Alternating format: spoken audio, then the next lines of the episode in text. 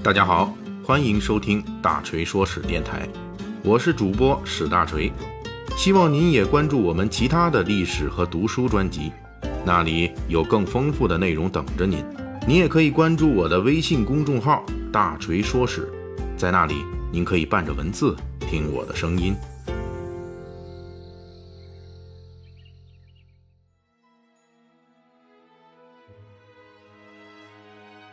今天是五月十三日，按照欧美的说法，每年五月第二个星期日是母亲节，也就是今天。母亲节这是一个源于古希腊时代，并且在近代定型于美国的节日，它并不是我们的法定节日。然而，它作为一个承载着儿女对母亲情感的日子，在时下中国也逐渐被人接受。在母亲节的今天。大锤先祝我们有幸能够收听到这期节目的各位粉丝听友们啊，其中已经是母亲的这些女神们，呃，母亲节快乐！祝你们平安喜乐、顺遂无碍。本期的大锤说史，我们就来聊一下有关母亲节的话题，那就是在中国历史上，我们是怎么称呼我们的母亲的？“母”这个字啊，最开始代表母亲的意思。是开始于我国商朝的甲骨文时代，母字的甲骨文字形是女字上面加上两个汝，象征着哺乳女性之形，这也是母最早的形态。而后续出现的母亲这个称呼，则是随着母的正式出现而水到渠成的。在古人那里，能作为母的别称的还有比字。秦汉之际成书的《尔雅》一书，在世亲中写道。父为考，母为比，只不过随着时代的发展，比这个字在唐代之后逐渐发生词义缩小，不再泛指母亲，而是专门指代去世的母亲。在母这个字出现一千多年之后，我们后世所熟悉的另一个母亲的称呼“妈”这个字出现了。在三国时代，张仪为其所著《广雅释亲》一书中说：“妈，母也。”值得注意的是，同样在张仪的这本书里，也出现了与“妈”对应的“爸”。在三国两晋时期，另一个可以指代母亲的称呼，与“妈”并肩出现的词汇也出现了，这就是“老”。但是这个“老”啊，这个姥姥的“老”，在当时发音是同母的。流行于南北朝的著名长诗《孔雀东南飞》里就提到：“便可白宫老，及时相遣归。”此处的“老”的意思就是母亲。这一时期对母亲的称呼已经有了三种，它们之间的分工不同。一般来说，在成文的东西里，“母”“老”两个字出现的频率较多；而在生活口语中，这一时期的古人则广泛使用“妈”这个称谓。古人使用“妈”来指代母亲，大约持续了将近一千年。另一个在今天的我们口中最常见的母亲的称谓终于出现了，这就是“妈妈”。以前学界曾有观点认为“妈妈”一词是外国语言舶来品，但是在中国得到广泛使用的时间最多不过一百年左右。这种观点最终被证明是错误的。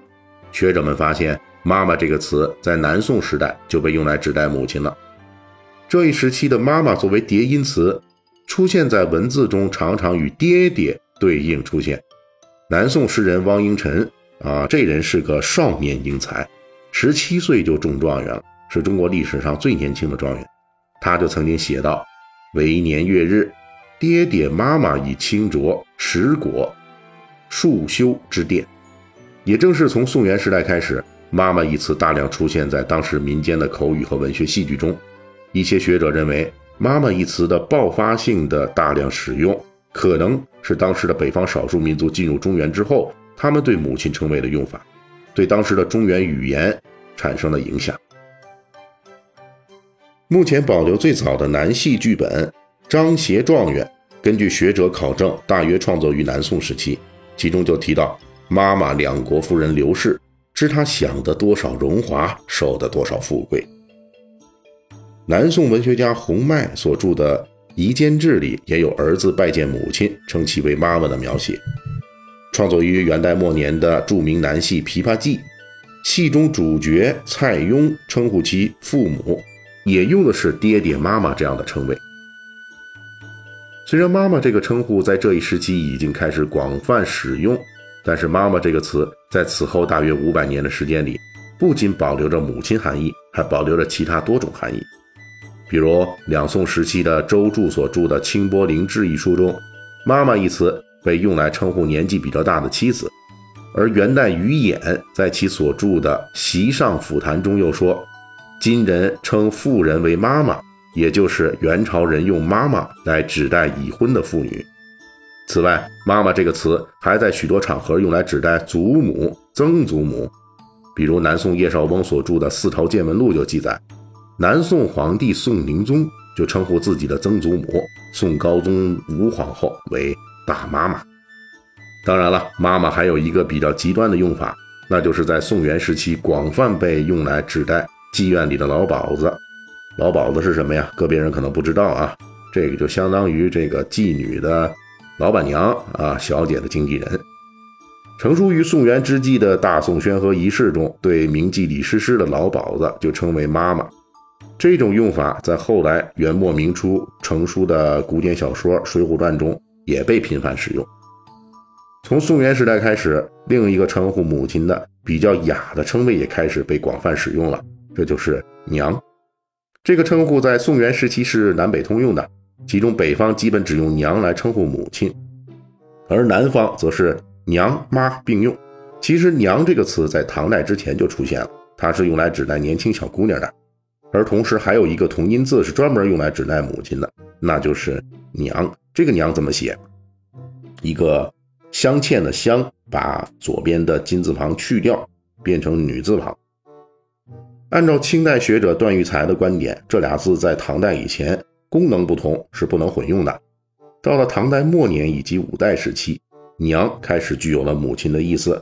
到了宋元时代，这两个“娘”彻底混用，既可用来称呼母亲，也可用来指代年轻女子。这俩字儿最终合成了一个字，也就是我们如今常见的这个“娘”。至于另外一个“娘”，则逐渐退出了常用字的序列。在元代啊，还出现了一个可以指代母亲的词汇，那就是“奶奶”。用“奶奶”来称谓母亲，在当时的南北方都有出现，而且直到今天，在山西和福建一些地区，仍旧保留着“奶奶”这样的用法来称呼母亲。好了，今天呢就讲到这儿啊，咱们通篇都是各种老妈的称谓，娘啊、奶奶呀什么的啊，不知道您听了这段以后，有没有一种占了便宜的感觉？